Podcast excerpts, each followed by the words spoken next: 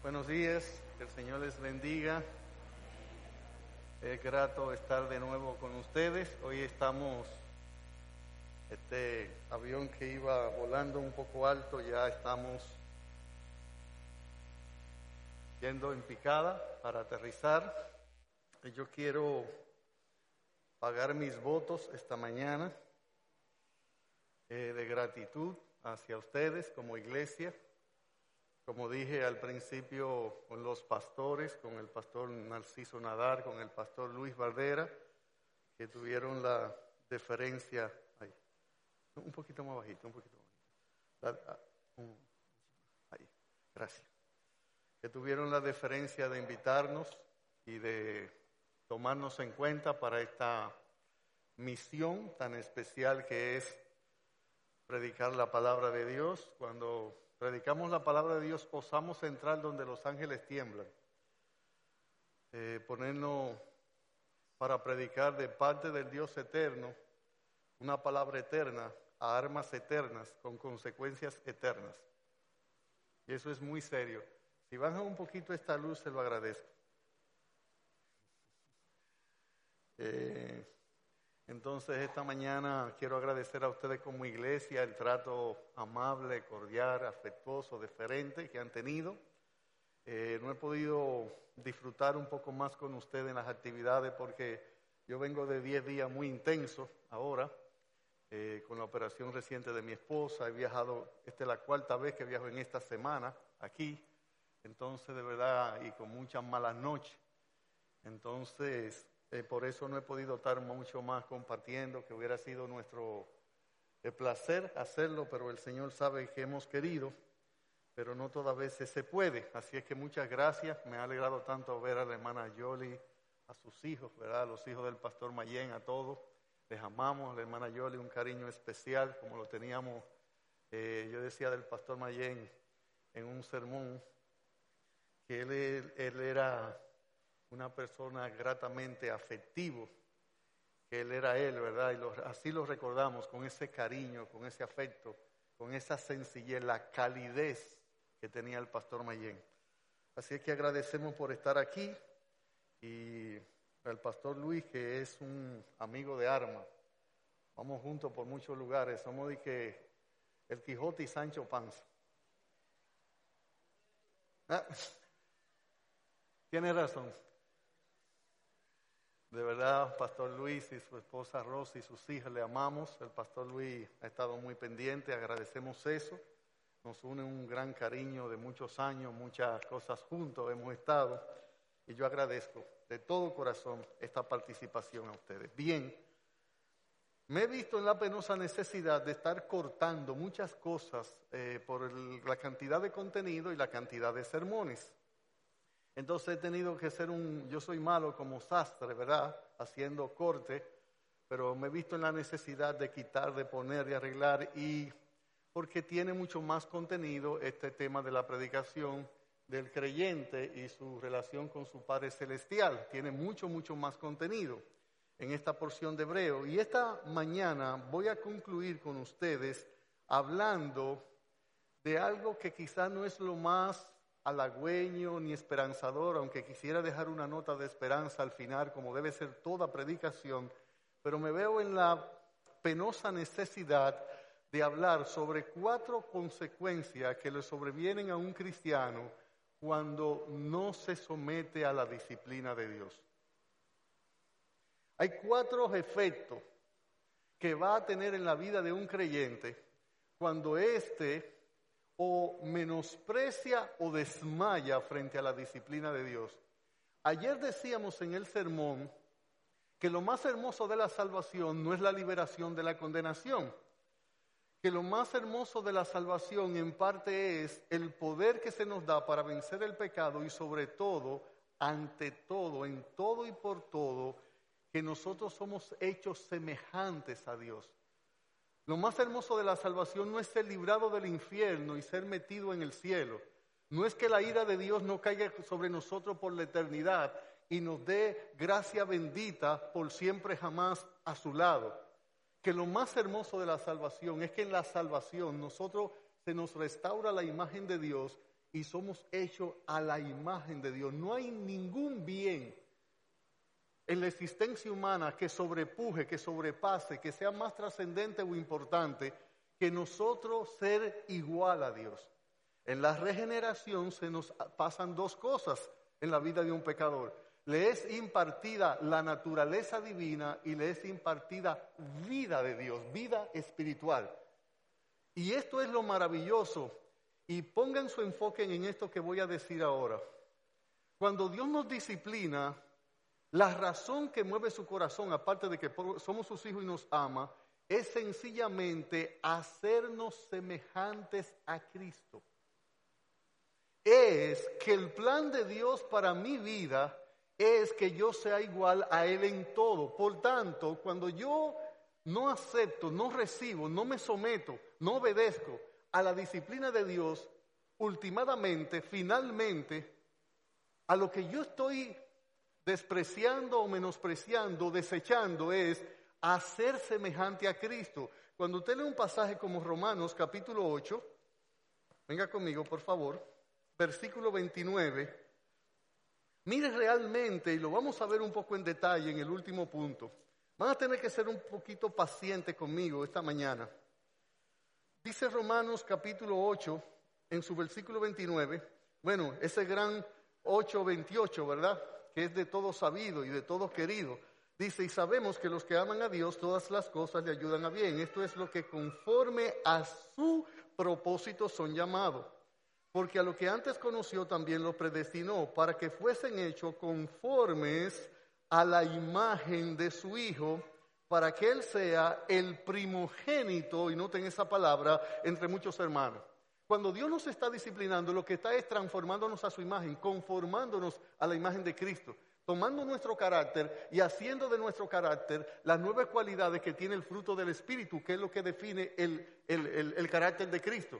Así es que rechazar la disciplina es rechazar ser semejante a Él, es ser transformado a Él, es rechazar el ser como Él es. Eso es realmente lo que nosotros rechazamos cuando no nos sometemos a la disciplina. Porque la disciplina de Dios no es más que lo que Dios obra con su palabra y su divina providencia para producir en nosotros su perfecta voluntad. Y su perfecta voluntad es que seamos como Cristo. Con este pensamiento en mente, vamos a Hebreos 12:12. Pónganse en pie una vez más por unos minutos y veamos desde el versículo 12 hasta el versículo 17 inclusive.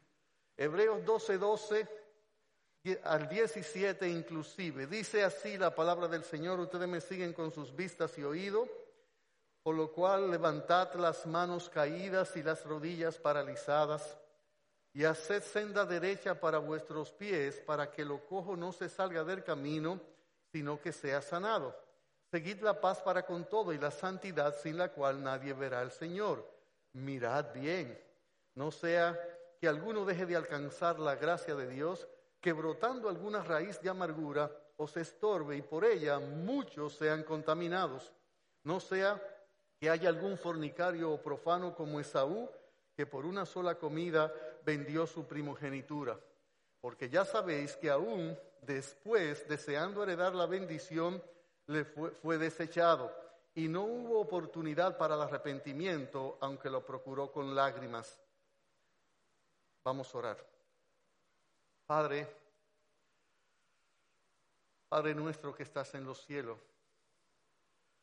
que los hombres tengan tu nombre por santo, que tu reino venga al corazón de cada hombre del mismo modo perfecto que es hecha tu voluntad en los cielos sea hecha en la tierra. Gracias por darnos pan cada día.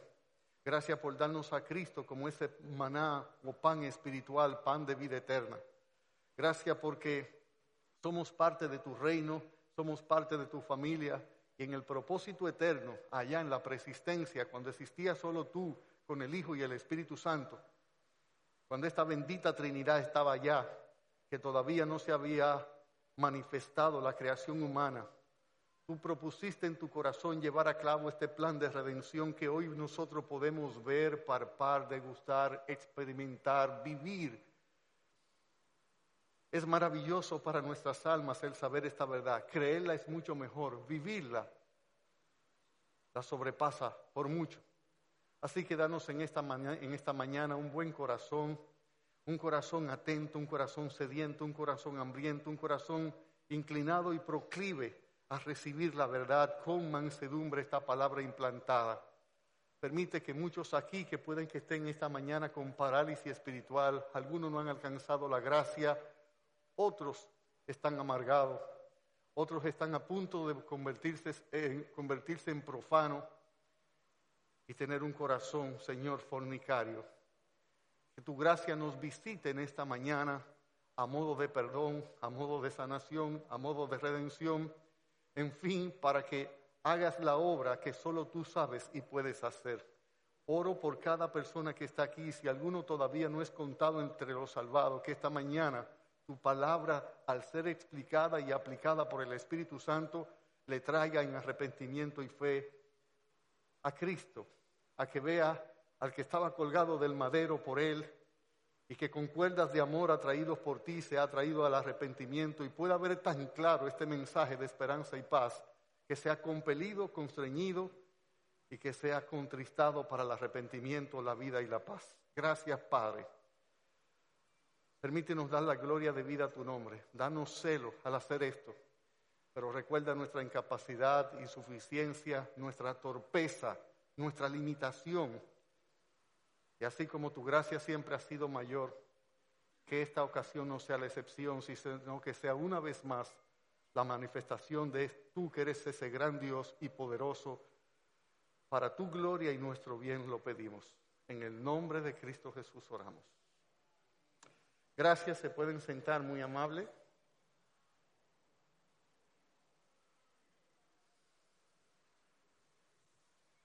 Cuatro consecuencias que le sobrevienen a un cristiano, un hijo o una hija de Dios, cuando no responde con la actitud correcta y de la manera adecuada a ese plan glorioso y bendito que Dios tiene para con nosotros en Cristo, que la Biblia lo registra como parte de la disciplina.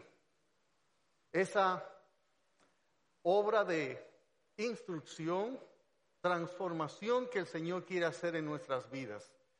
Si nosotros vemos que Hebreo 12:11 dice que es verdad que ninguna disciplina al presente parece ser causa de gozo, sino de tristeza, pero después da fruto apacible de justicia a lo que en ella han sido ejercitados, ese ejercicio de fe, de humildad, de obediencia, de paciencia, de mansedumbre, de templanza, de amor, de compasión, de integridad, de fidelidad, que la disciplina divina va orquestando, trabajando en nuestras vidas, es el mismo ejercicio a su vez que nos capacita para seguir avanzando y creciendo en la semejanza con Cristo. Cualquiera que se retrotrae, se echa hacia atrás de ese proceso, está inhabilitando sus músculos espirituales para poder tener la capacidad, la destreza y la fortaleza de seguir avanzando.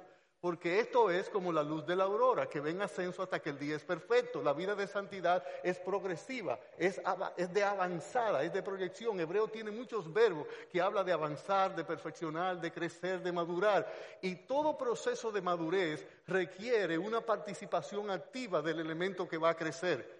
Todo proceso de madurez requiere que el, el elemento a madurar esté integrado en su totalidad en el proceso. Cuando los cristianos lo que hacemos es que menospreciamos o desmayamos, nos estamos atrofiando espiritualmente. Estamos quedando en un estado vegetativo espiritualmente. Necesitamos ir al gimnasio de Dios y el gimnasio de Dios es toda aquella verdad que por exhortación, reprensión, amonestación o instrucción tú recibes de Dios cuando escuchas la palabra de Dios. Y si nosotros no lo apreciamos y lo valoramos en su justa medida y razón para obedecer, creer, confiar, eh, caminar con el Señor. Lo que vamos a hacer es que nos vamos a quedar inválidos espiritualmente. De hecho, esa es la primera y terrible consecuencia de nosotros despreciar, menospreciar, desechar, no valorar, infravalorar la disciplina de Dios. Nos da parálisis espiritual. Esa es la primera consecuencia, la parálisis espiritual. Usted lo ve en el 12.12. ¿Qué dice 12.12 de Veo? Por lo cual levantad las manos caídas y las rodillas paralizadas.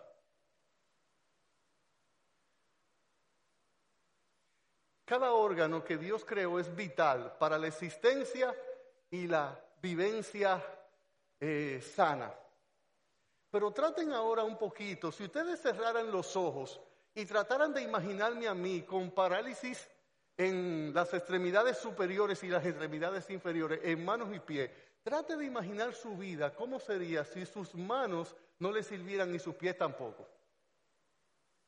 ¿Cómo fuera su vida físicamente si usted tuviera parálisis en las manos y parálisis en los pies? Usted puede concebir su vida en ese estado, en esa condición en el cual usted no tiene movilidad ni habilidad ni en las manos ni en los pies. ¿Cómo se afectaría su vida familiar, su vida laboral, su vida social, su vida? ¿Cómo se afectaría si usted tuviera que vivir toda su vida sin usted poder hacer uso ni de sus manos ni de sus pies? ¿Cómo usted comería? ¿Cómo usted se bañaría? ¿Qué deporte usted podría jugar? ¿Cómo usted puede abrazar a su esposa o a sus hijos? ¿Cómo usted puede eh, estudiar? ¿Cómo usted puede caminar? ¿Cómo usted podría vivir sin poder mover las manos y los pies? Pues un resultado directo y nefacto de nosotros no acoger en la actitud correcta, en la medida correcta y en el grado correcto, la disciplina de Dios es que nosotros sencillamente nos volvemos paralíticos espiritualmente. Y la metáfora es riquísima, es rica en, todo su contenido. Cuando el Señor dice, por lo cual levantad las manos caídas y las, las rodillas paralizadas y haced senda derecha para vuestros pies, para que lo cojo no se salga del camino. En la Biblia las manos alzadas representan poder, representan vigor, representan fuerza, representan vida. Cuando Dios quiere enseñarnos cómo Él sacó de Israel su obra de portento de la liberación y emancipación de la esclavitud de Israel, dice que Él lo sacó con mano poderosa y brazo extendido. La mano representa fuerza. Los hombres o los niños, cuando queremos mostrar que estamos fuertes, lo que hacemos es que nos damos la mano y nos apretamos o echamos un pulso. Porque la mano, y sobre todo las manos alzadas, representan vigor, representan fortaleza, representan poder, representan vida. Por ejemplo, en 1 de Crónica 29, 12, el Señor dice que en la mano de Dios está la fuerza y el poder y el dar poder y vida a todos. Su diestra está levantada, su poder está representado. En la Biblia, las manos alzadas representan que alguien tiene así de fuerza, así de poder, así de vida, así de vigor, así de vitalidad. Por ejemplo, las manos alzadas en la Biblia representan la adoración. Levantaré mis manos hacia, hacia el cielo, hacia tu santo templo. Quiero levantar mis manos, quiero levantar mi voz, ofreciendo a ti mi vida en santidad de amor. Para que no me tiren piedra, me callo. Mire, la Biblia dice en el Salmo 134, verso 2, Usted sabe que yo digo como observante que yo he querido la gracia que el cielo me ha negado. Cantar.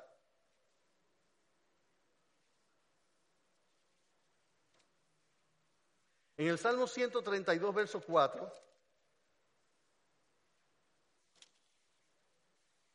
dice el salmista, Dije 134, verso 2, corrijo, 134, verso 2, dice el salmista de la siguiente manera, alzad vuestras manos al santuario y bendecid a Jehová, Por tanto, manos alzadas en la Biblia representa a alguien que está en adoración, que está exaltando, bendiciendo y magnificando y ensalzando y engrandeciendo y alabando y adorando el glorioso nombre de Dios.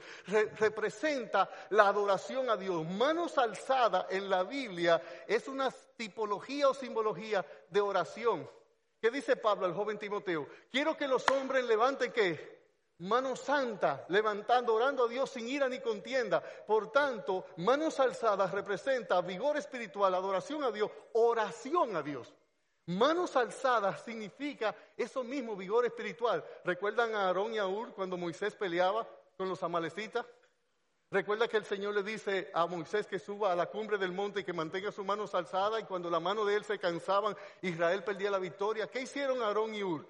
Lo que hicieron lo sentaron sobre una roca tipo de Cristo y le levantaron las manos y le sostenían la mano hasta que pudieron eh, obtener la victoria. Manos caídas es exactamente lo, al revés. Manos alzadas vigor, adoración, oración, santificación, consagración. Es unas manos que están dirigidas hacia el cielo, hacia Dios, dando a indicar la intención de la adoración.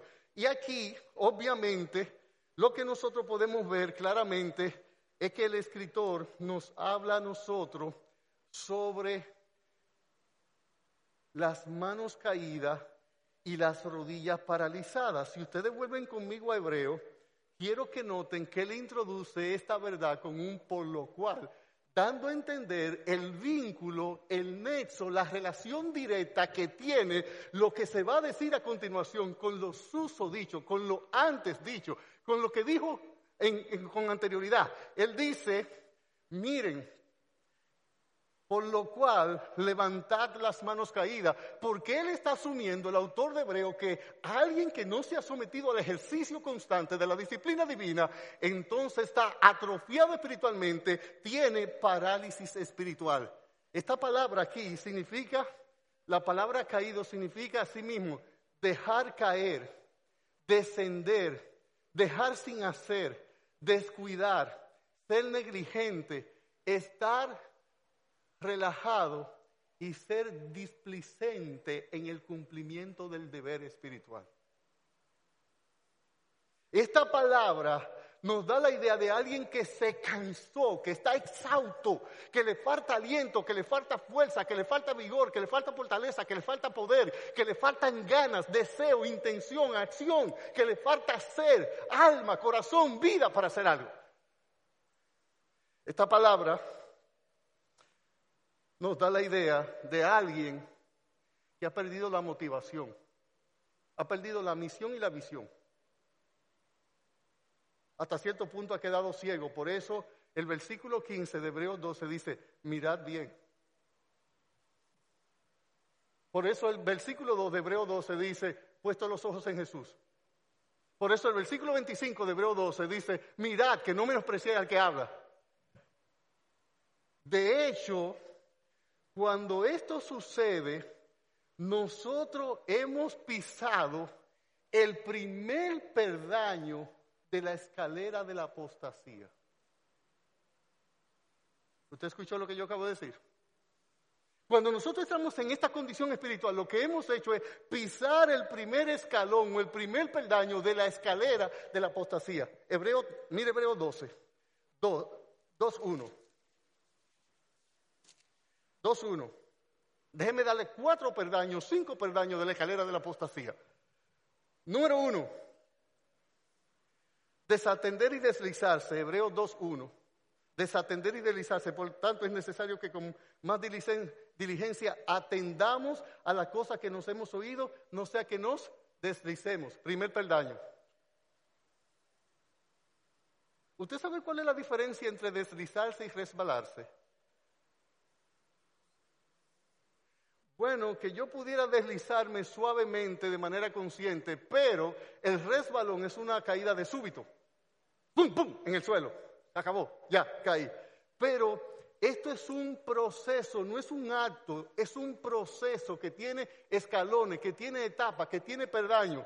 Note, ese es el primer peldaño. El segundo peldaño está en el versículo 3, que lo vimos en el primer sermón. ¿Cuál es el, el segundo peldaño? Bueno, dice ¿Cómo escaparemos nosotros si descuidamos una salvación tan grande. Primero, deslizarse. Segundo, descuidarse. Tercero, 3.7 de Hebreo. 3.7 de Hebreo, que es endurecernos. Repite el autor, citando el Salmo 95, si oyeres hoy su voz, si oyeres hoy su voz, no endurezcáis vuestros corazones. Primero nos deslizamos, segundo nos descuidamos, tercero nos endurecemos. Ese estado de insensibilidad espiritual en la cual oímos la palabra de Dios, entendemos la palabra de Dios, creemos la palabra de Dios, creemos la pero no podemos obedecer, no hay gana, no hay fuerza, las manos están caídas, no hay voluntad, no hay disposición del alma para, para poner en acción lo, lo creído, lo oído y lo entendido. El cuarto peldaño de esta escalera, ¿sabe cuál es? Apartarse. 3.12 de Hebreo. Mirad, hermanos, y aquí está el verbo mirar otra vez, que no haya en ninguno de vosotros corazón malo de incredulidad para apartarse del Dios vivo. Esa palabra apartarse es la palabra en el original que se usa para apostasía. Exactamente para apostasía. Apostatar es negar la fe que antes se profesaba. Negar la fe. Y negar la fe aquí no necesariamente es una expresión verbal, es un estilo de vida.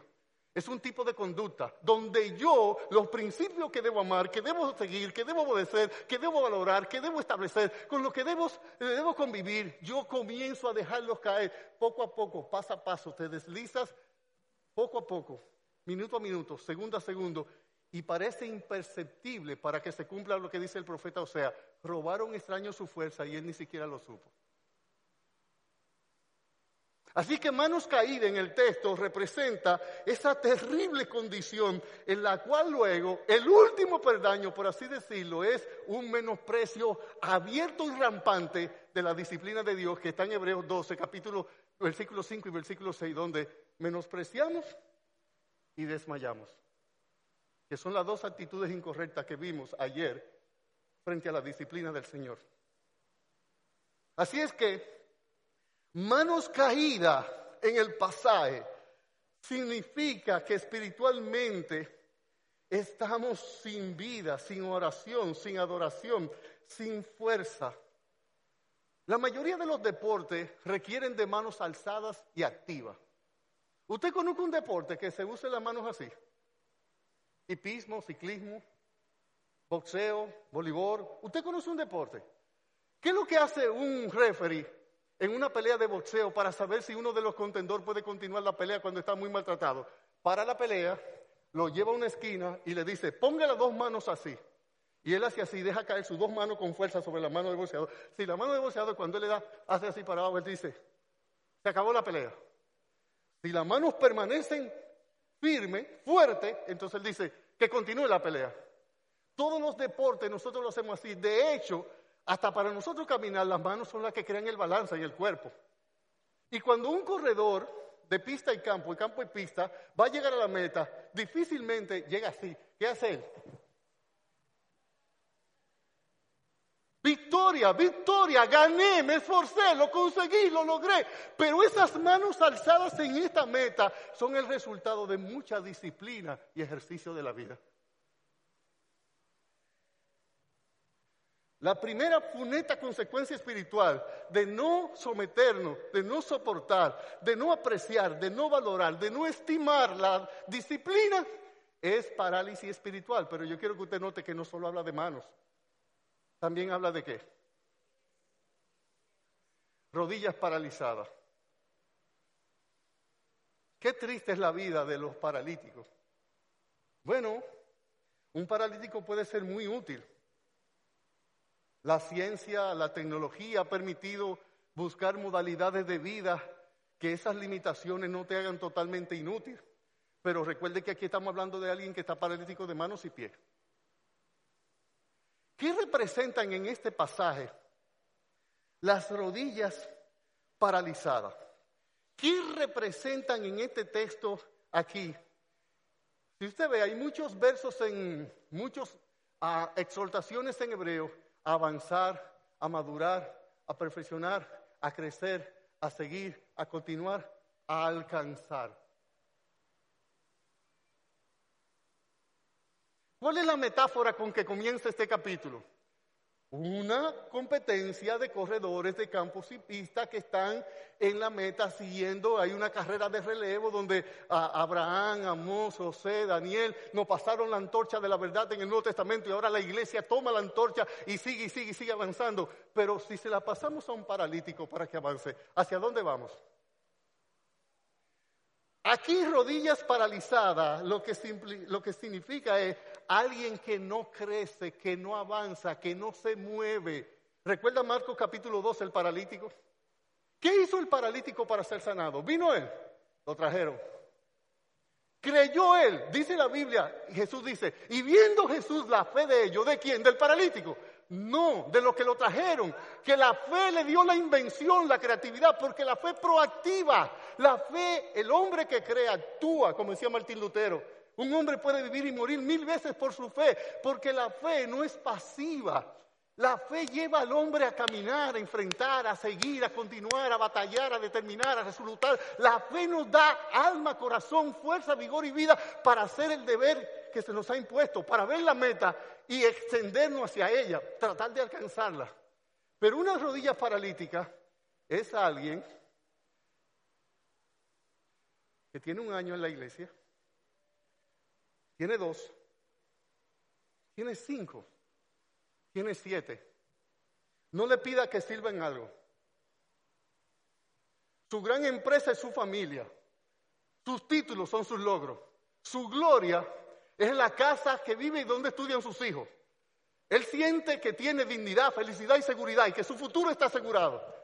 Él, como todo buen religioso, muerto, sin vida, sin Dios, sin esperanza y sin el Espíritu Santo, él vaya, ella vaya y si tú, ellos creen que Dios es un limosnero, que cuando van a ofrendar, ellos le sacan un poquito de todo lo que tienen. Cuando oran a Dios, le piden como si Dios fuera un banquero. Y cuando le dan, le dan como si Dios fuera un limosnero. Y cuando le dan, no hablo solo de cuartos. Yo no estoy hablando solo de dinero. Estoy hablando de que si usted le pide algo, hacer en la iglesia, comprometerse con algo, y dice, yo colaboro con dinero. Tu dinero perezca contigo.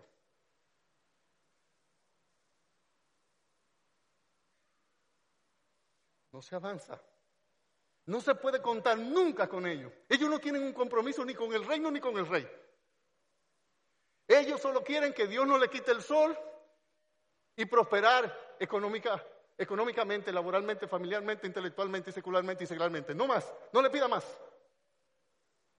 Son paralíticos espirituales. No tienen vida, son altares caídos, no busque adoración verdadera. Ellos pueden participar de un coro y cantar y puede que tengan mejor voz que los verdaderos adoradores, los que adoran en espíritu y en verdad.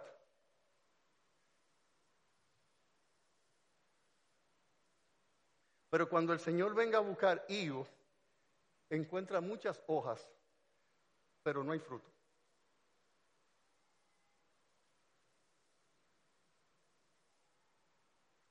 Créeme de todo corazón que yo no quiero ser un látigo para ti esta mañana, porque lo que a vosotros digo, a mí lo digo. Más que a ustedes lo digo, a mí lo digo. Al decir todas estas verdades, estoy afilando cuchillo para mi garganta, para la mía. Y si yo me quitara, no lo voy a hacer, esta camisa y este polocher, usted va a ver muchas marcas ahí atrás. Muchas marcas de los latigazos que han tenido que darme para someterme a la obediencia. Lucho con las mismas pasiones que usted y con la cual luchó Elías, las mismas debilidades. Es más, puede que las mías sean mayores porque cuanto más nos acercamos a la luz, más feo vemos que somos. Más se resaltan las debilidades y las necedades de nuestras almas. Así es que esta palabra, rodillas paralizadas, nos da la idea que está en hecho cuando dice el Señor refiriéndose en tiempo del profeta Elí en Israel, que el altar de Dios estaba caído. Recuerda a la mujer que no se podía enderezar, nos da un cuadro muy tétrico, muy lúgubre de la condición espiritual. Por causa del tiempo necesito avanzar. Vamos a ver la segunda consecuencia en esta mañana de nosotros no obtemperar a la disciplina del Señor en nuestras vidas. Ahora quiero que veamos, mis amados hermanos, que la segunda consecuencia que nos faltará es no alcanzar la gracia de Dios. Nótelo en Hebreo capítulo 12, mantenga su, Biblia abierta ahí, o su, su celular o su tablet abierto ahí, y vea cómo dice entonces el versículo 13 conmigo, 14, 13, 14. Dice, y hacer senda derecha para vuestros pies para que lo cojo no se salga del camino, sino que sea sanado. Seguid la paz y la santidad, sin la cual nadie verá al Señor. De hecho, santidad y paz son el ADN que demuestran la genuinidad de la paternidad de Dios en la vida de un profesante de la fe, de un verdadero creyente. Mirad bien, dice el 15, no sea que alguno deje de alcanzar la gracia de Dios, que brotando alguna raíz de amargura os estorbe y por ello muchos sean contaminados. ¿Cómo así? ¿Cómo dejar de alcanzar la gracia? Bueno, si tú eres salvo, no es que tú alcanzaste la gracia, fue que la gracia te alcanzó.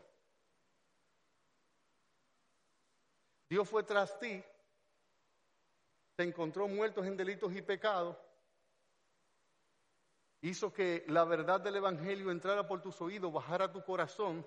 El Espíritu Santo te persuadió internamente, trayéndote convicción de pecado, te redargulló, te hizo convencer de tu pecaminosidad y te hizo mirar con los ojos de la fe al que estaba colgado en el madero, al Señor Jesucristo, y viste en su sacrificio la medicina que necesitaba tu alma eternamente para curar tu gran mal, mi gran mal que es nuestro pecado. Y en ese ejercicio de la operación interna, soberana e inexplicable humanamente que hace el Espíritu Santo cuando le imparte salvación a un pecador a través de Cristo, entonces nosotros fuimos alcanzados. Pero nosotros tuvimos entrada a esta gracia por la fe y seguimos caminando en la gracia por la fe. Cuando una persona rechaza la disciplina de Dios, lo que está es, la disciplina nos lleva a avanzar, a crecer, a seguir, a continuar, a permanecer, a aguantar, a soportar, a creer, a confiar, a vivir, a alcanzar. Nos lleva la disciplina divina constantemente. Es un constante crecimiento. A lo mejor algunos de ustedes se encontraban exagerados cuando yo decía que realmente Dios en todas las cosas que nos da y nos quita nos está disciplinando. Mira, te digo una cosa. Cuando tú le das un permiso a tu hijo para ver televisión y cierto programa a cierta hora, tú le estás disciplinando. ¿Tú sabías eso? Cuando tú le permites a tu hijo comprar cierto tipo de ropa, tú le estás disciplinando. Yo no estoy diciendo que tú le estás haciendo con ese propósito. Yo te estoy diciendo que lo que se va a derivar de eso es parte de la formación que tú le estás dando, lo quieras o no, lo sepas o no, lo entiendas o no, lo pretendas o no. Y es lo propio con Dios. Yo no creo, no crean que disciplinar solo es corregir para quitar algo malo. Disciplinar también es instruir para poner algo bueno. Por eso, en cada evento que la divina providencia permite en nuestras vidas, nos está disciplinando. Mire, por ejemplo, ¿Cuál es la diferencia entre una tentación y una prueba? Bueno, ellas tienen tres grandes similitudes y una vital diferencia. Las tres grandes similitudes en una prueba y una tentación es que la prueba viene de Dios y la tentación viene del diablo. Que la prueba va dirigida a ser hacia nuestra fe y la tentación va dirigida a nuestra carne. Que la prueba no quiere hacer crecer y la tentación no quiere hacer caer. Esas son las tres grandes diferencias. La similitud, ¿usted sabe cuál es? Que en un mismo evento que Dios me está probando, Satanás me está tentando. Y por eso es que yo necesito, según Santiago capítulo 1, pedir sabiduría para poder cernir, discernir la voluntad de Dios en lo que está pasando. Porque no crea que fue que Dios y, el diablo llegaron a acuerdo. Satanás, tienta tú a Job y después me deja para yo probarlo. No, en los mismos eventos que la soberanía de Dios permitió en la vida de Job, Dios lo estaba probando para hacerle crecer, hacer crecer su fe. Pero en ese mismo evento, Satanás le está sentando para hacerle caer. Por tanto, Dios nos está disciplinando en cada evento. Necesitamos entonces, en esos tiempos de aflicción, porque parte de la disciplina son azotes. Y azotes son circunstancias, son adversidades, dificultades que realmente nos agobian el alma. realmente nos están gastando la armadura, realmente nos están confrontando e intentando sacar de nosotros todas las debilidades que tenemos. Y por eso nosotros necesitamos alcanzar la gracia en el proceso de la disciplina. ¿Qué significa la palabra deje de alcanzar en el pasaje? En este pasaje la expresión dejar de alcanzar significa llegar tarde. En esta, esta expresión, dejar de alcanzar significa ser el último, quedarse atrás. Esta palabra significa ser inferior en un grado jerárquico, en una posición jerárquica. Esta palabra significa tener una necesidad no satisfecho o carecer de algo, no tener algo que se necesita. Y de hecho, mis amados hermanos, si nosotros vemos, yo quiero probar esto por cuatro pasajes en el libro de Hebreos. Note cómo se usa el término alcanzar en todo el libro. Síganme con su Biblia. Venga Hebreos 4 conmigo, un momentito. Hebreos 4. Yo quiero que notemos primero el versículo 1 y 2 y luego el versículo 14 al 16. Estamos siguiendo la palabra alcanzar en hebreo, para que me sigan con la idea, no se me pierdan, no se duerman. Despiértate tú que duermes. Dice Hebreos 4.1, temamos pues, no sea que permaneciendo aún la promesa de entrar en el reposo, alguno de vosotros parezca no haberlo alcanzado. Y el 2 dice, porque también a nosotros se nos ha anunciado la buena nueva como a ellos, pero no les aprovechó el oír la palabra por no ir acompañada de fe en los que la oyeron. Un punto importante lumínico en estos pasajes de ver la palabra alcanzar. ¿Cómo está ligado a la palabra fe cada vez que aparece?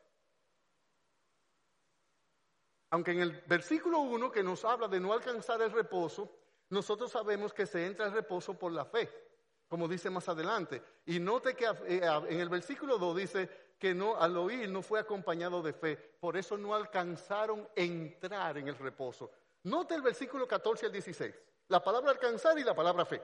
Por tanto, teniendo un gran sumo sacerdote que traspasó los cielos, Jesús el Hijo de Dios, retengamos nuestra profesión, porque no tenemos un sumo sacerdote que no pueda compadecerse de nuestras debilidades, sino uno que fue tentado en todo según nuestra semejanza, pero sin pecado.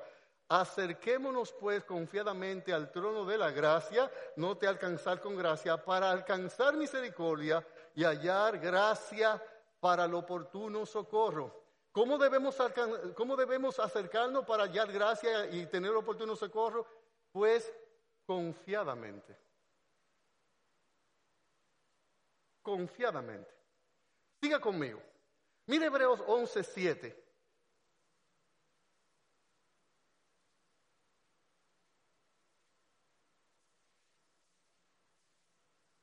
Hebreos 11:7. ¿Qué dice aquí de estos héroes de la fe? Dice, por la fe Noé, no te fe, cuando fue advertido por Dios acerca de cosas que no se veían, con temor preparó el arca en que su casa se salvase y, y por esa fe condenó al mundo y fue hecho heredero de la justicia que viene por la fe. Mire el versículo este mismo capítulo 11. Mire el versículo 39 conmigo. 39. Y todos estos, aunque alcanzaron buen testimonio, mediante la fe, no recibieron lo prometido. Mediante la fe. Mire el versículo 33 conmigo, de Hebreos 11. Siga la palabra alcanzar y la palabra fe conmigo.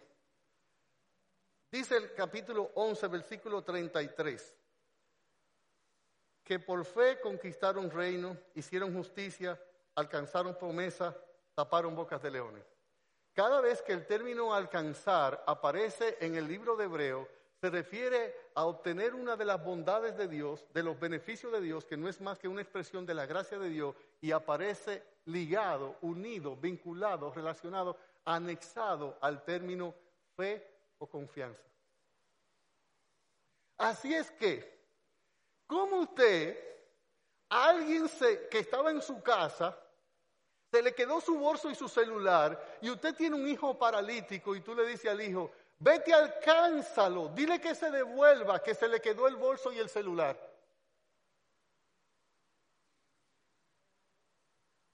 ¿Cómo lo mandas a él? Aquí el término alcanzar significa lograr, obtener lo que la bondad y la misericordia y la gracia y el amor de Dios tiene para mí en todo el proceso.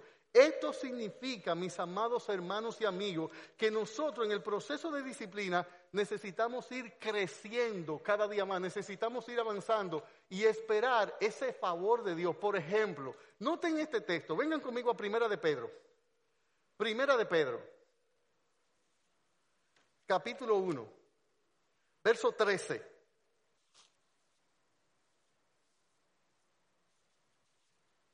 De hecho, la gracia de Dios es esa virtud divina por la cual Dios nos concede un montón de sus bondades que nosotros nunca podemos merecer ni nunca vamos a lograr por mérito propio.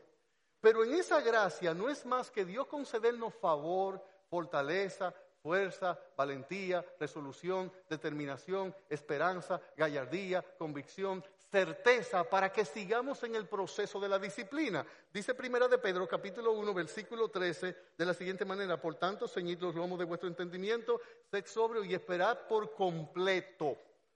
Esperad por completo en la gracia que se os traerá cuando Jesucristo sea manifestado. ¿A qué está haciendo alusión Pedro en este momento?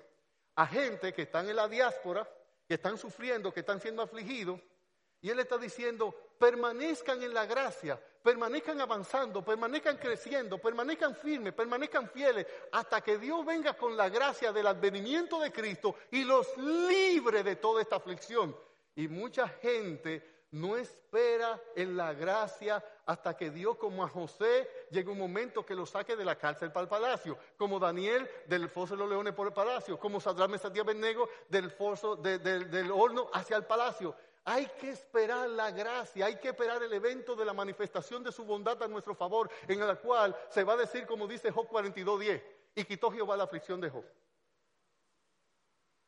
Mucha gente no espera, su paciencia no tiene la obra completa para que sean perfectos y cabales sin que les falte cosa alguna.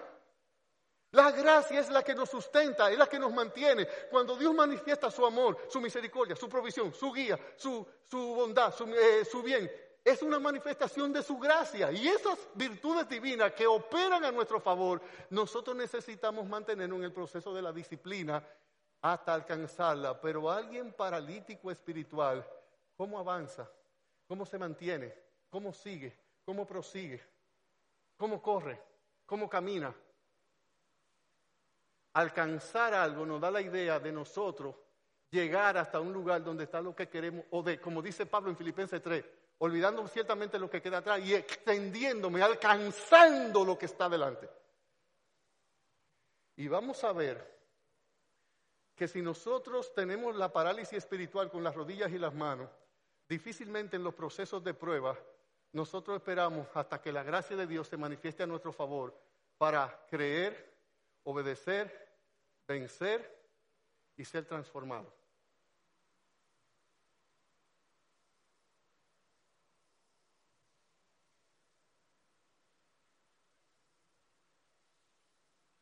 Tenemos que avanzar por causa del tiempo. Veamos la tercera consecuencia.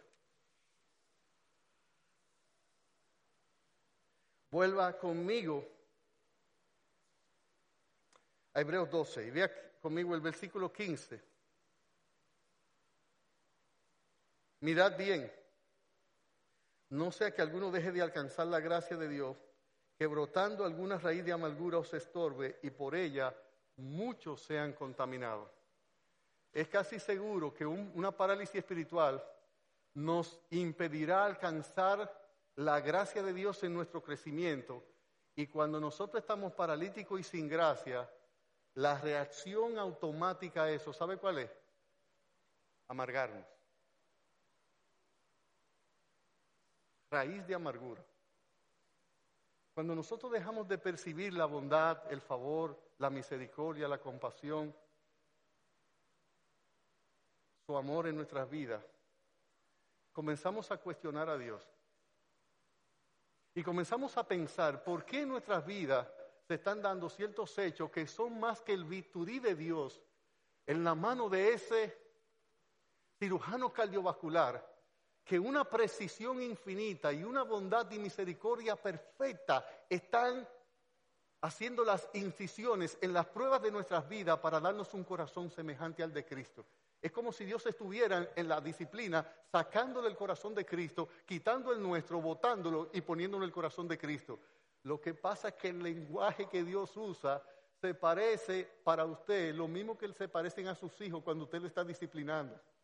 Ellos no lo pueden entender ni lo pueden comprender. Se parecen al niño que se le introdujo el objeto cortante en el oído que él veía a su papá sujetándolo para que ese hombre desconocido, que él no sabía quién era, le infligiera tanto dolor. Él decía, papi, me duele, me duele, me duele. Y el médico decía, agárrelo.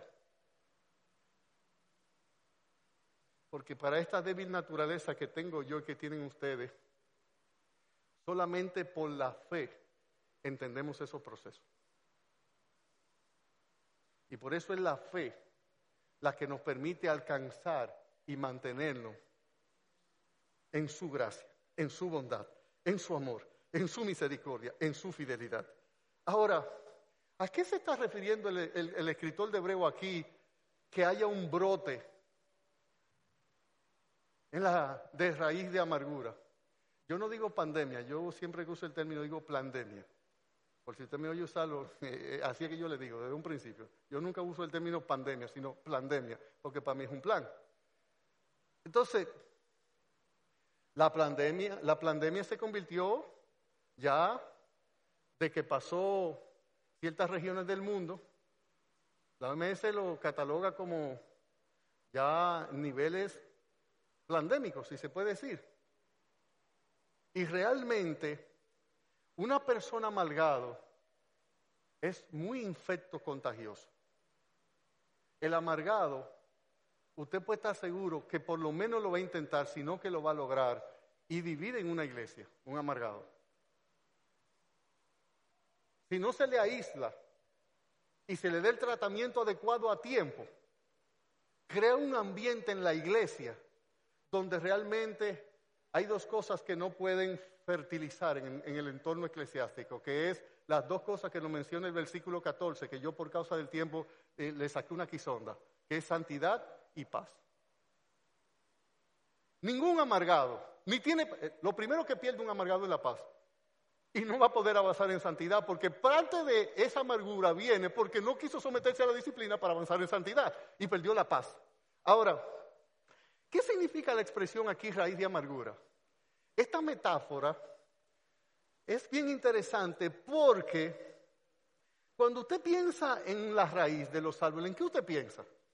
Bueno, la raíz es esa parte no visible de los árboles que crece hacia abajo, crece hacia adentro y que tiene dos funciones básicas en el árbol, que es la que fija la planta al suelo y es a través del cual las plantas se pueden alimentar, absorber los minerales que hay en la tierra.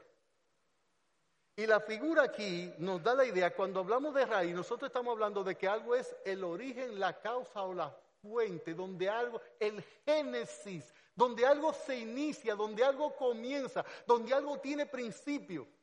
Y es que en el interior, en el corazón, en el alma, en la conciencia, en las entrañas, en el ser de adentro del hombre, suceden algunos eventos en los cuales él reacciona. De hecho, esa palabra amargura significa ser áspero. Ser desapacible significa estar agrio, significa estar afilado, ser agresivo, tener, perder el sentido del gusto y del olfato de la vida. Esa palabra significa que nosotros nos sentimos la vida desagradable. A usted le ha subido a veces reflujo, que usted siente eh, la agriura, no sé si la bili, no sé qué es lo que eh, le surge a uno, lo desagradable es que alguien está así por dentro. La vida es agria. Hay una combinación de amargo con agrio. Esta raíz de amargura que le viene a alguien que ha quedado paralítico espiritualmente, que no ha podido alcanzar los favores y la bondad de Dios, que no es más que la expresión de la gracia de Dios, lo que hace que lleva a cualquier ser humano cuando está bajo la aflicción y bajo la prueba a amargarse, entristecerse, a enojarse, a sentir dolor, angustia, enojo, ira, furia, rencor, odio, deseo de venganza. Eh, yo quiero realmente, yo me siento mal, yo me siento que todo, que todo está oscuro, que todo está gris, que nada sale bien. Es esta visión de la vida donde realmente mis pensamientos, mis emociones, todo está tortando negro, tétrico, oscuro y gris. De hecho, un buen, un buen cirujano cardiovascular, si le fuera a hacer un estudio, un ecocardiograma espiritual a un amargado, él solo tiene que buscar tres Sintos o síntomas, signos o síntomas que la evidencia. ¿Cómo piensa el amargado? ¿Cómo habla el amargado? ¿Y cómo actúa el amargado? Porque aunque él está amargado por dentro, cuando él saca sus pensamientos y los pone en palabra y su palabra la pone en acción, revelan, mire, pero de manera clara y evidente, la condición del estado del corazón. ¿Usted quiere conocer a un amargado? Mire cómo piensa, mire cómo habla, mire cómo actúa. Eso le da, esa es la analítica perfecta para usted entender a alguien que tiene el corazón amargado.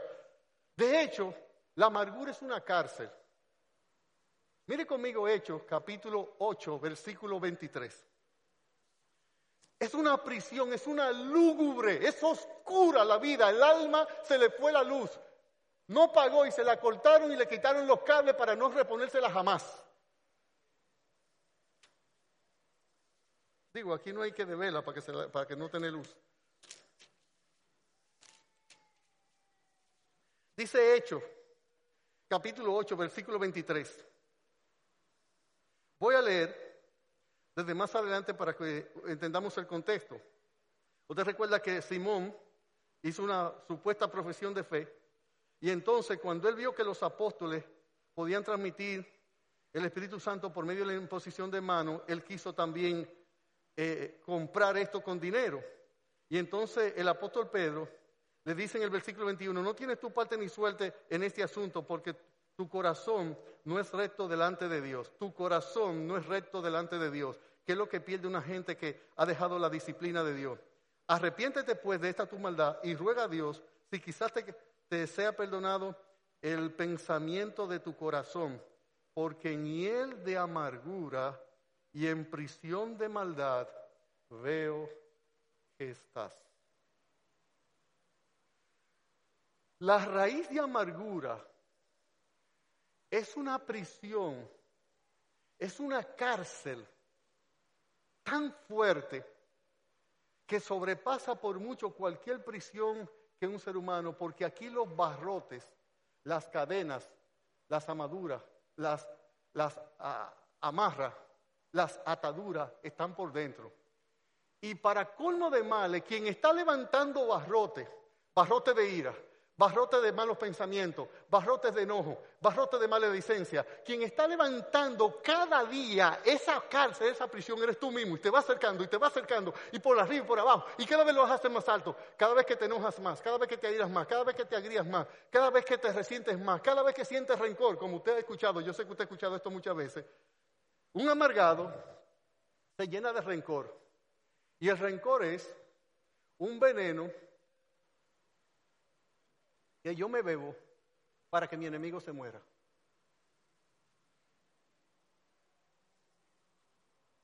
Eso es el rencor.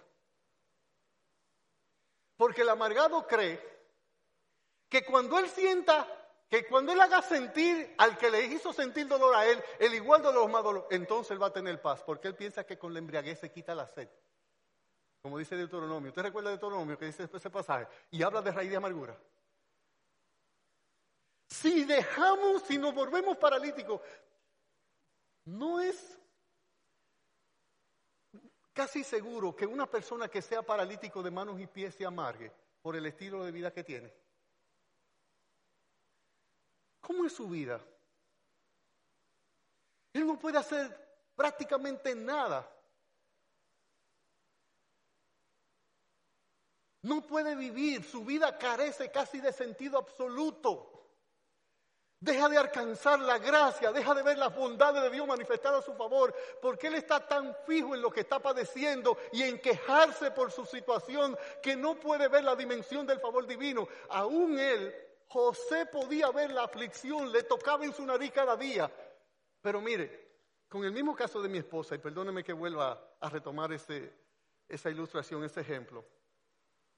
Una de las cosas que Dios usó para fortalecer más mi fe era la fortaleza que le daba a mi esposo. Al yo ver su gracia en ella, se hizo extensiva hacia mí. Así como la amargura también se hace extensiva al entorno. Del mismo modo, ambos son infectos contagiosos. Lo que pasa es que uno en sentido positivo y otro en sentido negativo. Mire, hay un momento que la aflicción está, el dolor está, la prueba está, la adversidad está, el llanto está, pero aún así hay una paz y una seguridad y una confianza y hay una esperanza en el alma del creyente, porque cuando Dios nos está disciplinando, Dios no es un sádico que dice, mira, te estoy corrigiendo, vamos a ver si aprenden. No, no, no, no, esa nunca va a ser la idea. De hecho, el Señor está tan cercano, su gracia se reviste de unos favores, bondades tan singulares, tan especiales, que nosotros podemos experimentar más vívidamente su presencia, su virtud. Su presencia nos da descanso, nos da reposo, nos da gozo, nos da alegría, nos da esperanza, nos da deleite, nos da placer, nos asegura, nos da firmeza en el alma. Pero el amargado, eso no es lo que pasa con el amargado. De hecho, todo amargado es idólatra. Yo por mucho tiempo no entendía por qué Deuteronomio 29 hablando el Señor de idolatría, mete el término de la, de, la, raíz de amargura. ¿Usted sabe por qué todo amargado es idólatra? Porque todo amargado se centra en él. Su vida gira en lo que me han hecho, y lo que me dieron, y lo que yo no merecía, y lo que me quitaron, y yo no soy, y yo no, y conmigo no han sido justo, y, conmigo, y él vive en pena, y todo amargado se vuelve egoísta, egocéntrico y egolátrico. Él piensa que él tiene derecho a desobedecer a Dios porque como él lo dañaron, eso le da una licencia, eso le da una patente de corso, eso le da una libertad para él hacer lo malo porque a él lo dañaron y con él no fueron justos. Te vuelves idólatra. Hace de tu dolor, sea este por causas reales o porque tú te lo inventaste, hace de tu dolor el centro de tu vida. Sacas a Dios de la ecuación y comienza a vengarte por tus propios medios y a dañar todo su entorno. Hasta tu perro y tu gato paga cuando tú estás amargado. Llega del trabajo y el perro está en el mismo lugar que siempre está. Y tú le una pata y dices, este perro siempre está en el medio. Siempre ha estado ahí. Siempre ha estado ahí.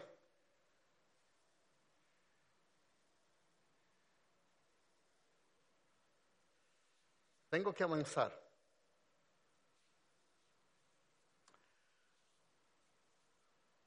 Parálisis espiritual no me deja avanzar para alcanzar la gracia,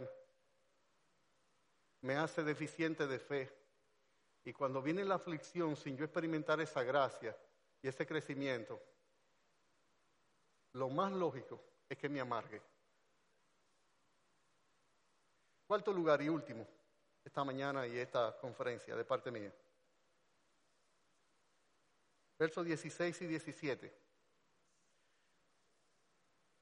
Dice Hebreos 12, 16.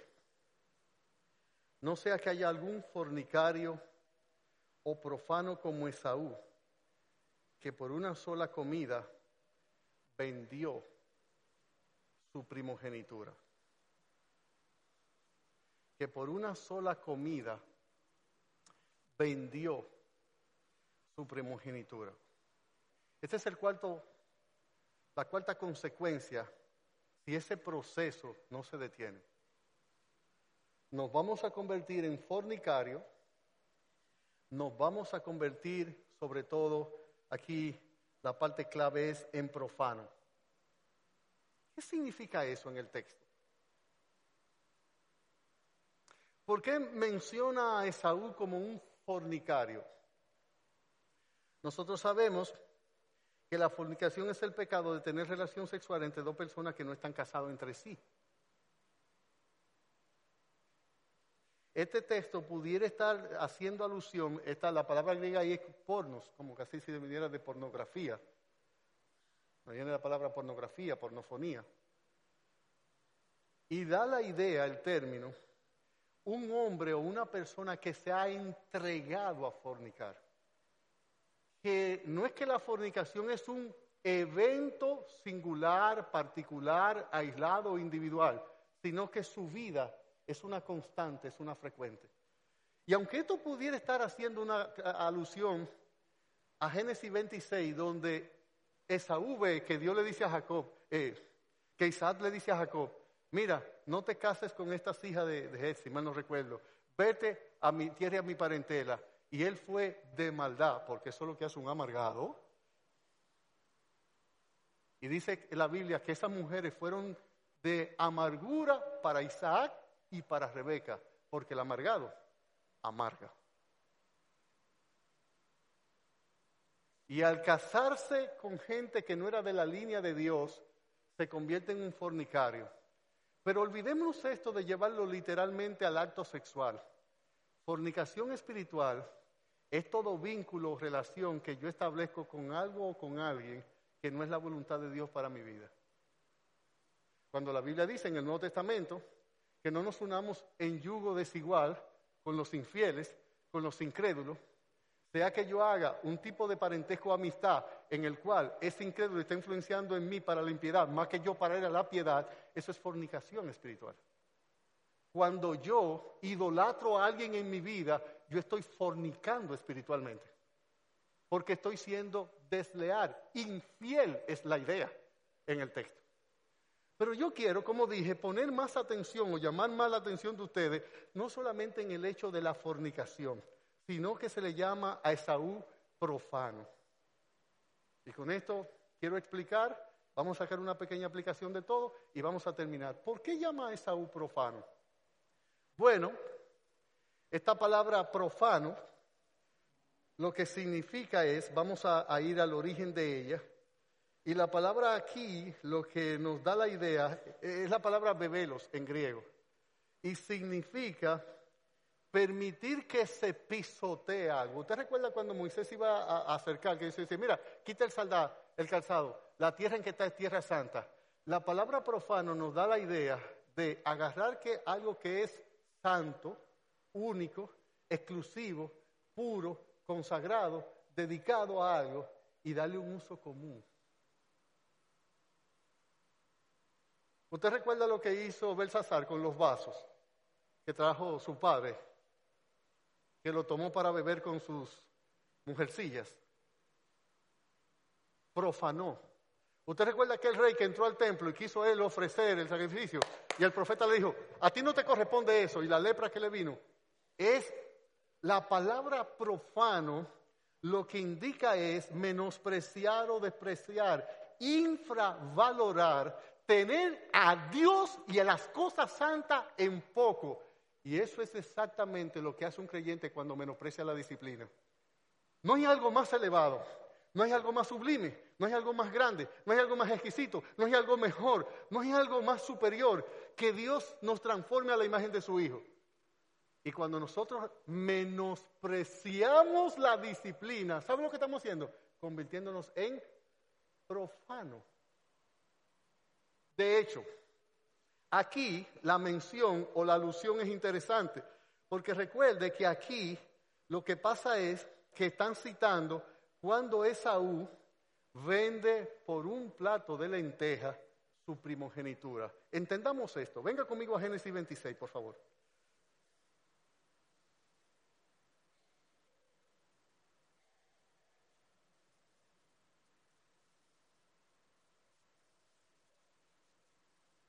No se preocupe, ya estamos terminando. Nos quedan unos pocos minutos.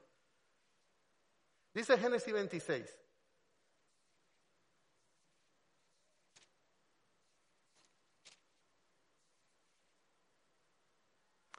Génesis 25, 33, 34. 25, 33, 34. Y dijo Jacob, júramelo en este día.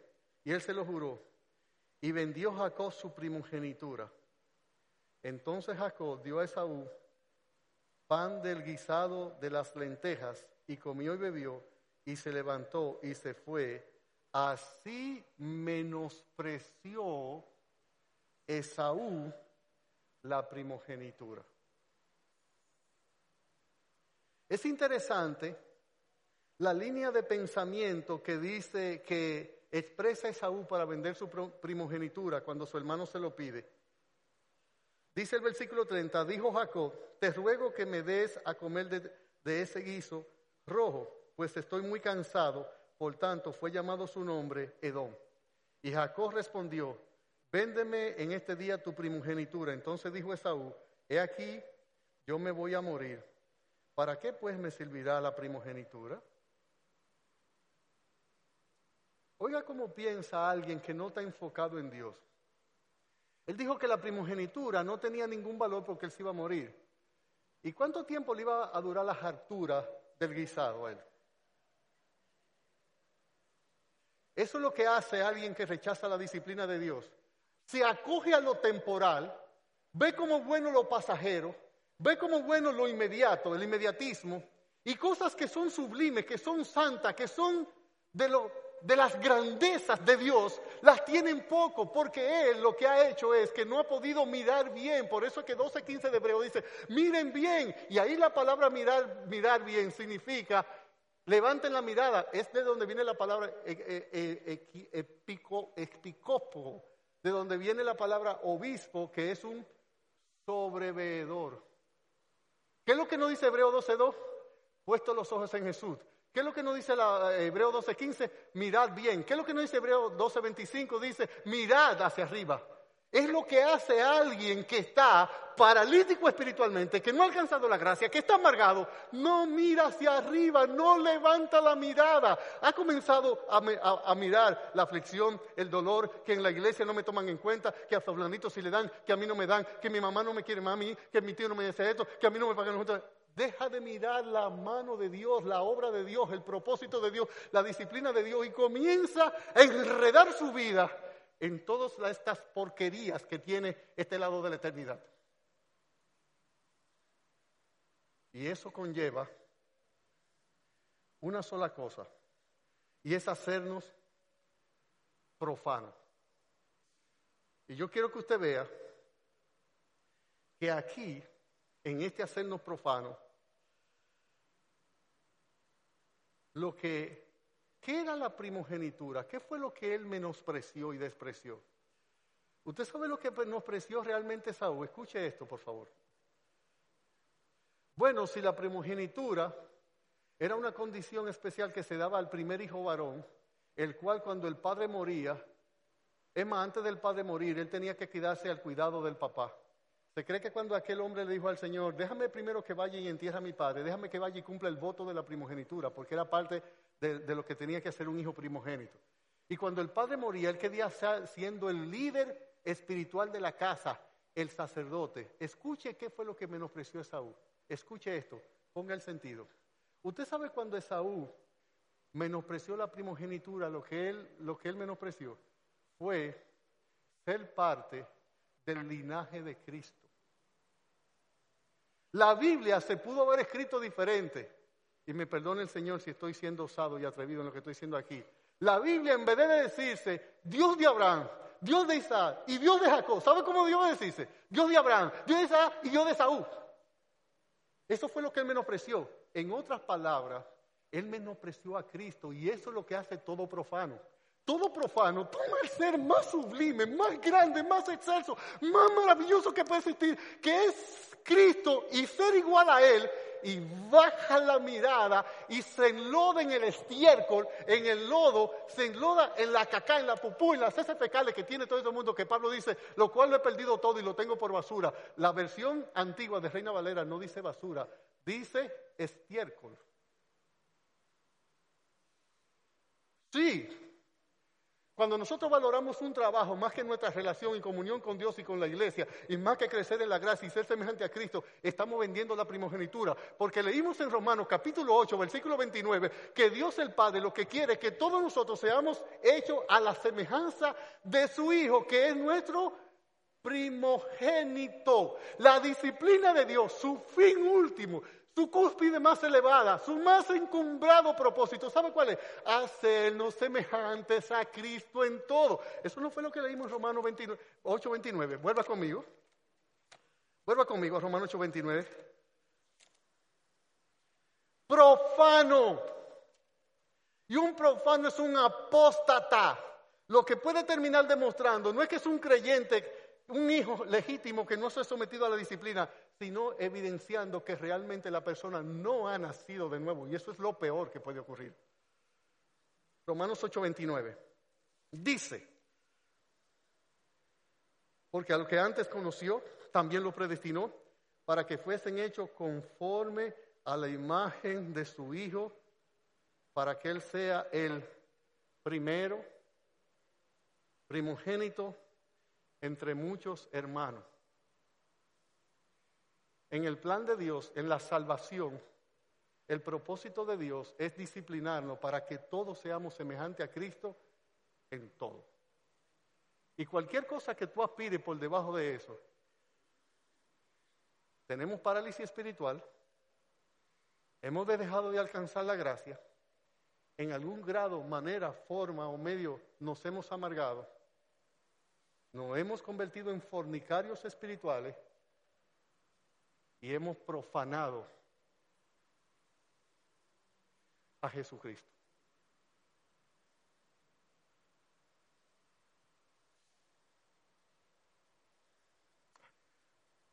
Yo sé que he sido muy duro. Eh, y un predicador de la gracia no se queda solamente en destacar el pecado, sino que muestra de alguna manera cómo la, bondad de Dios y la misericordia resuelve el problema del pecado. Mire, en el versículo 17 de Hebreos 12 dice que Esaú procuró con lágrimas la bendición. Déjeme decirle cuál es el corazón de esa expresión.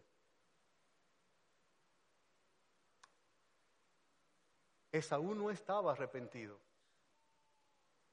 No, pastor, pero mire que al final del versículo, note, usted está pasando por alto que al final del versículo dice, en Hebreos 12, 17, dice que, y no hubo oportunidad para el arrepentimiento, aunque lo procuró con lágrimas. Él intentó arrepentirse al final, lo que pasa es que ya Dios no le concedió.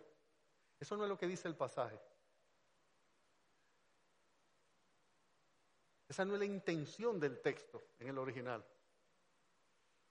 Usted sabe que la mayoría de nosotros cuando pecamos y nos vienen malas consecuencias, muchas veces nosotros mostramos alguna actitud de arrepentimiento, pero no es porque nos duela haber ofendido a Dios, sino porque tenemos el látigo de la consecuencia. Si Dios quitara la consecuencia, inmediatamente nosotros volvemos al lodo.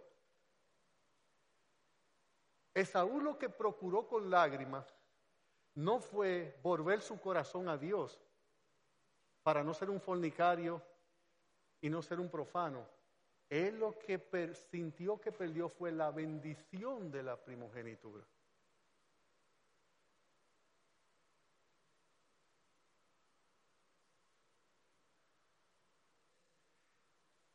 Cuando nosotros tenemos parálisis espiritual, dejamos de alcanzar la gracia, nos amargamos, nos convertimos en profanos y en fornicarios espirituales, no hay forma humana en que nosotros podamos convertirnos de ese estado.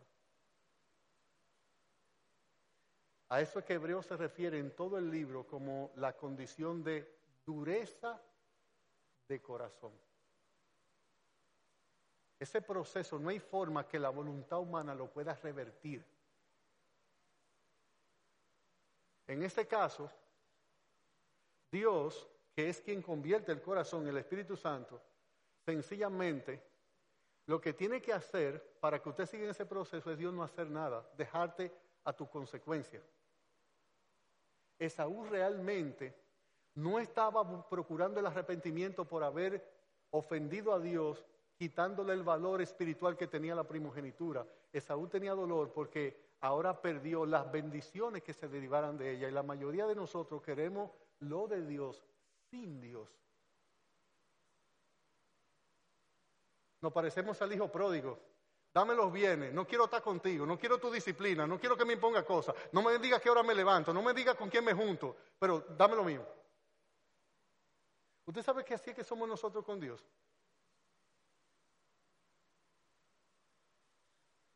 ¿Cómo salimos de esto? ¿Cómo salimos? Bueno, el hecho de que usted esté oyendo esta predicación no es mera coincidencia, sino divina providencia como dicen los evangélicos modernos de hoy, diosidencia. Si todavía tú estás aquí, tú estás escuchando, eso puede ser una señal inequívoca de que la gracia de Dios te puede alcanzar esta mañana.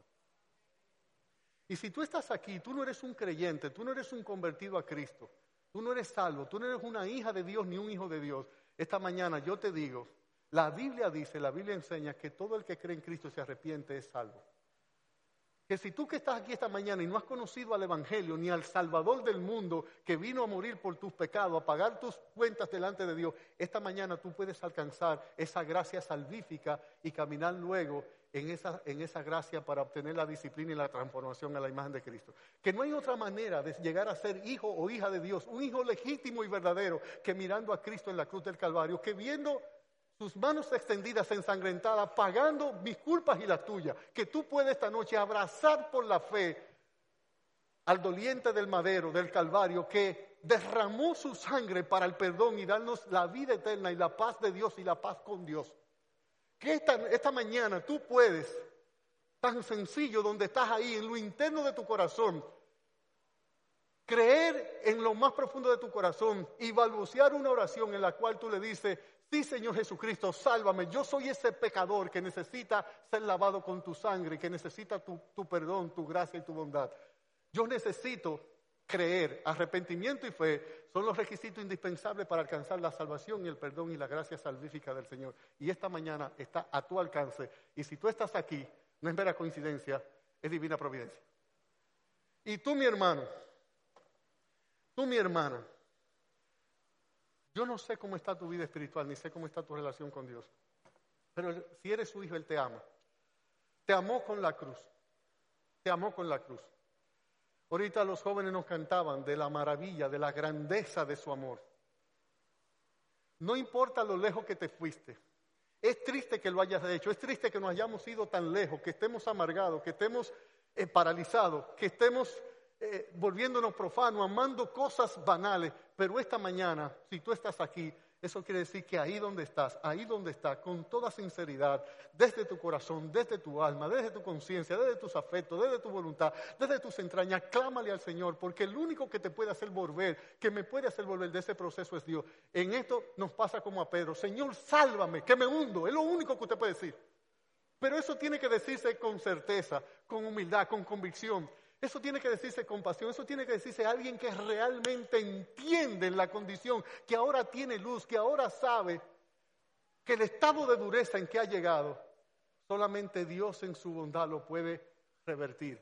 Pero si tú estás aquí y has oído esta palabra, si oyereis hoy su voz, no endurezcamos nuestros corazones.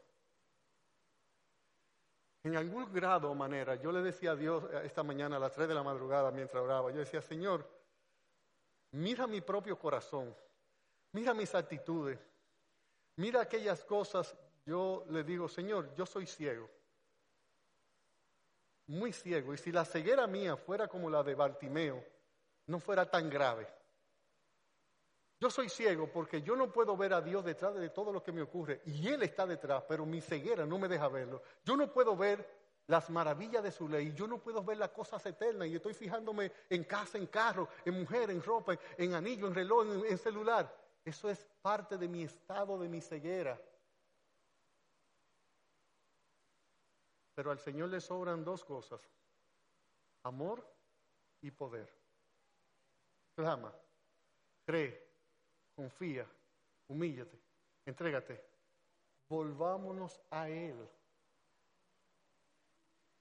Y como no hay fuerza en el alma para hacerlo por nosotros mismos, ruega, implora, pide, suplica, llora, haz tuya la oración de Jacob. Si no me bendice, no te vas, no te suelto.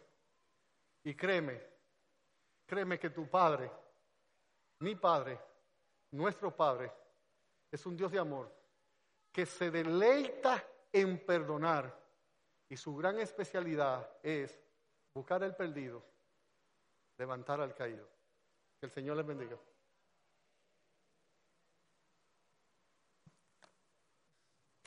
Gracias.